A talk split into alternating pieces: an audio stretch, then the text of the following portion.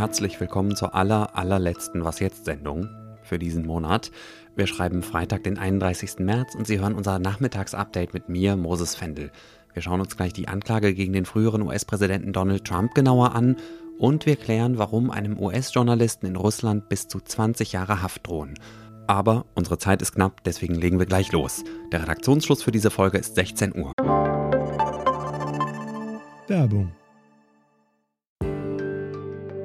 Diese Woche in der Zeit? Die Bücher des Frühlings. 16 Seiten blühende Fantasie. Von gefährlichen Liebschaften, einer Flucht auf dem Mississippi und magische Erzählkunst. Das Literaturspezial zur Buchmesse in Leipzig. Die Zeit, Deutschlands größte Wochenzeitung. Jetzt am Kiosk oder direkt bestellen unter zeit.de/slash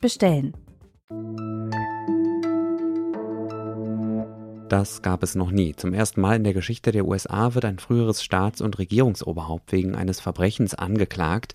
Rund fünf Jahre lang hat die New Yorker Staatsanwaltschaft ermittelt. Gestern Abend unserer Zeit kam die Nachricht, dass eine Grand Jury, also ein Gremium aus Geschworenen, entschieden hat, die Anklage zuzulassen. Was genau da drin steht, wissen wir nicht. Klar ist aber der Anlass. Und zwar hat Trump, kurz bevor er 2016 Präsident wurde, einer früheren Pornodarstellerin und einem früheren Playboy-Model Geld gezahlt, damit die beiden niemandem von ihren Affären mit Trump erzählen. Johanna Roth ist unsere US-Korrespondentin. Hallo nach Washington. Hallo nach Berlin. Keine Frage, das mit dem Schweigegeld ist schon unappetitlich, aber was genau macht die Sache so problematisch? Ja, das Schweigegeld an sich ist nicht das Problem, sondern die Tatsache, dass diese Zahlung vertuscht wurde. Michael Cohen, Trumps ehemaliger Anwalt, der hat ja schon 2018 sich schuldig bekannt, diese Zahlung an Stormy Daniels geleistet zu haben im Auftrag Trumps hat sich dann dafür von Trumps Firma entschädigen lassen. Bei der Anklage jetzt geht es um die Rolle von Donald Trump selbst, wie direkt er darin verwickelt war und vor allem, ob gegen Gesetze zur Wahlkampffinanzierung verstoßen worden ist. Denn der Zweck dieser Zahlung und ihrer Verschleierung, der war ja ganz offensichtlich der, zu verhindern, dass diese Affären, die Trump mit den beiden Frauen gehabt haben soll, seine Chancen auf die Präsidentschafts Kandidatur bzw. auf die Präsidentschaft 2016 bedrohten. Das Geld diente also Wahlkampfzwecken. Den Punkt wird die Staatsanwaltschaft in dem Verfahren zu machen versuchen. Die Frage ist natürlich, ob das Gericht dieser Argumentation dann auch folgt. Trump sagt ja jetzt wieder Dinge, die wir schon von ihm kennen. Ne? Er beklagt eine angebliche Hexenjagd und dass er politisch verfolgt werde. Wie könnte die Sache den Wahlkampf jetzt für die nächsten Präsidentschaftswahlen beeinflussen? Mit dieser Erzählung, er sei das Opfer politischer Verfolgung, mit der peitscht Trump seine Unterstützer ja schon sehr lange auf und diese Entwicklung versucht er natürlich jetzt erst recht für sich zu nutzen politisch. Ich denke mal schon, dass wir bei den Vorwahlen der Republikaner in den einzelnen Bundesstaaten sehen werden, dass sich das in irgendeiner Form auswirkt. Die Frage ist, wie viele WählerInnen im Gegenzug jetzt sagen, nee, ein Kandidat, der mit einem Bein im Knast steht, den möchte ich lieber nicht. Natürlich wird aber Trumps Opferinszenierung seinen Wahlkampf dominieren. Ich glaube, davon können wir ausgehen. Wo du sagst, mit einem Bein im Gefängnis, es gab und gibt ja schon eine Reihe weiterer Ermittlungen gegen Trump. Für wie wahrscheinlich hältst du es, dass jetzt ausgerechnet diese ihn ins Gefängnis bringt? Hm, das ist eine schwierige Frage. Also unter all den Fällen, die gerade hm, in Richtung Gericht gehen, ist dieses Verfahren das, was zum einen mal unspektakulärer ist als die anderen und auch wahrscheinlich das mit den geringsten Erfolgsaussichten. Viele Expertinnen sagen, dass es schwer werden wird, für die Staatsanwaltschaft Trump hier wirklich ein Verbrechen nachzuweisen. Und es besteht natürlich das große Risiko, dass Trump dann freigesprochen wird und daraus einen politischen Triumph zieht. Das hofft er jetzt natürlich.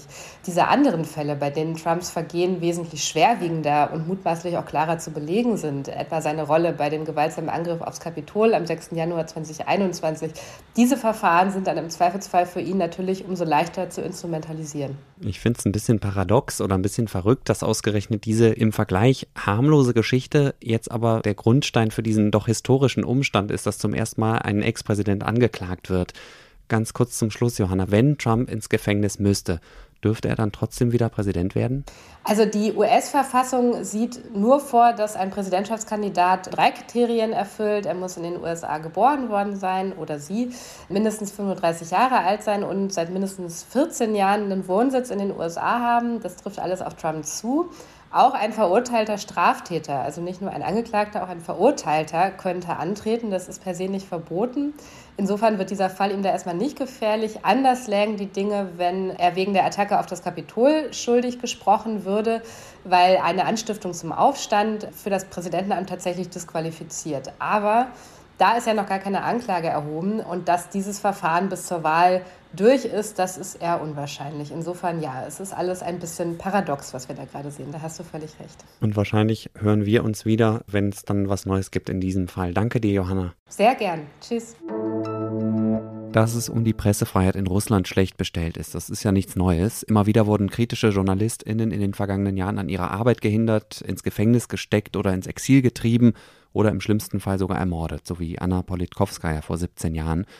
Bisher war es allerdings so, dass diese Bedrohung nur, und zwar in ganz dicken Anführungszeichen, für russische KollegInnen galt. Seit gestern ist das anders, denn der russische Inlandsgeheimdienst FSB hat Evan Gershkovich festgenommen. Der US-Amerikaner ist Reporter beim Wall Street Journal. Zuletzt soll er unter anderem über die Wagner-Söldner recherchiert haben und sitzt jetzt in Moskau in Untersuchungshaft. Alice Botha ist Politikredakteurin bei der Zeit und hat selber mehrere Jahre lang als Korrespondentin aus Moskau berichtet. Hallo Alice. Hallo Moses. Was ging dir durch den Kopf, als du von Gershkovits Verhaftung erfahren hast? Ich habe gedacht, dass jetzt das russische Regime eine rote Linie überschreitet. Bislang war es immer so, wie du gesagt hast, dass unter einer besonderen Bedrohung russische Journalistinnen gearbeitet haben, aber wir Ausländer und Ausländerinnen, wir waren in einer wahnsinnig privilegierten Position. Wir hatten unsere Akkreditierung, unsere Visa. Das Schlimmste, was uns passieren konnte, war, dass man uns ausweist oder nicht ins Land wieder einreisen lässt. Und das war's. Also ich bin oft gefragt worden, hast du nicht Angst, in Moskau zu arbeiten? Meine Antwort war, nein, habe ich nicht. Was soll denn schon passieren? Außer, dass ich nicht zurück kann. Und was genau werfen die russischen Behörden Evan Gershkovich vor? Wie stichhaltig sind diese Vorwürfe? Diese Vorwürfe sind infam und sie sind absolut bedrohlich. Ihm wird Spionage vorgeworfen. Das ist ein wirklich heftiger Vorwurf. Im schlimmsten Falle könnte er bis zu 20 Jahre Haft bekommen. Es gibt so einen Präzedenzfall, der betraf aber einen russischen Staatsbürger, liegt noch nicht so lange zurück. Ivan Safronov wurde wegen Spionage verurteilt zu insgesamt 23 Jahren Haft. Er hat als Journalist bei den Zeitungen Kommersant und Wirdemusti gearbeitet und dann für einige wenige Wochen für die Weltraumbehörde. Auch da waren die Vorwürfe an den Haaren herbeigezogen. Das Problem ist, dass die Gesetzgebung in Russland momentan so aussieht, dass im Prinzip jede Recherche die sich mit dem Krieg in der Ukraine befasst, die sich mit den Wagner-Söldnern befasst, als Spionage klassifiziert werden kann. Und damit wird journalistische Arbeit kriminalisiert. Was will Putin, was will das Regime in Moskau mit dieser mutmaßlich politisch motivierten Anklage jetzt erreichen? Ganz einfach, es will Geiseln nehmen, um seine eigenen Landsleute freizupressen. Wir hatten vor kurzem erst den Fall von Bethany Greiner, einer US-Sportlerin, die für eine geringe Menge von Cannabisöl, die sie mit sich geführt hat, zu neun Jahren Lagerhaft verurteilt worden ist. Und die ist dann für einen Waffenhändler, Viktor Butz, freigetauscht worden. Wir dürfen nicht vergessen, auch in Deutschland sitzt ein russischer Geheimdienstler in einem Gefängnis, der verurteilt worden ist für den Mord im kleinen Tiergarten. Die Botschaft ist, dass es wirklich keine rote Linie mehr gibt, dass alles möglich ist. Also als ich noch in Moskau war, bis Ende 2020, würde ich sagen, war es eine Autokratie mit freiheitlichen Nischen, in denen einiges möglich war. Das ist vorbei. Das ist eine handfeste Diktatur, die nichts mehr darauf gibt, wie sie nach außen wahrgenommen wird und die keine Grenzen mehr, mehr kennt. Und das Signal, das ausgesendet wird, ist, niemand ist mehr sicher. Danke, Alice. Danke, Moses. Was noch? Um die 40.000 Menschen laufen oder skaten diesen Sonntag in Berlin beim Halbmarathon mit. Vielleicht ist ja auch von Ihnen jemand dabei. Wenn Sie sich da nicht nur sportlich betätigen, sondern nebenbei auch noch anderen Menschen und der Umwelt was Gutes tun wollen, freuen Sie sich vielleicht so wie ich über diese Aktion von der Berliner Stadtmission.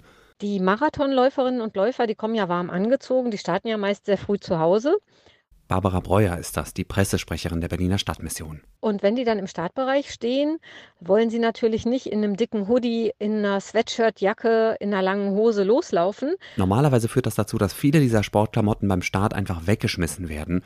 Zum zweiten Mal geht jetzt aber die Stadtmission hin und sammelt alle Sachen, die noch gut sind, ein, nimmt sie mit und wäscht sie Ausgeben werden wir sie dann in der kommenden Woche gleich an bedürftige Menschen, die in unsere Kleiderkammer kommen, in der Lehrter Straße.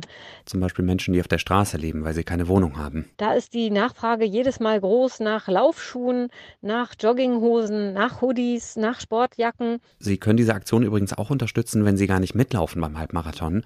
Wenn Sie in Berlin wohnen und noch Turnschuhe oder Anziehsachen haben, die Sie nicht mehr brauchen, können Sie die abgeben. Gesammelt werden die Kleiderspenden, wie gesagt, am Sonntag im Startbereich des Halbmarathons oder schon heute und morgen beim Anmeldeevent am früheren Flughafen Tempelhof. Und wenn Sie uns was Gutes tun wollen, unterstützen Sie doch unsere Arbeit, indem Sie die Zeit oder Zeit Online abonnieren. Das geht ganz einfach unter abo.zeit.de slash was jetzt. Die ersten vier Wochen sind kostenlos. Das war das Update am Freitagnachmittag. Morgen früh hören Sie hier Lisa Kaspari zum aktuellen Stand der Cannabis-Legalisierung. Ich bin Moses Fendel. Schönes Wochenende. Schön, ich glaube, wir sehen uns auch zum ersten Mal live, ne? Gut siehst du aus.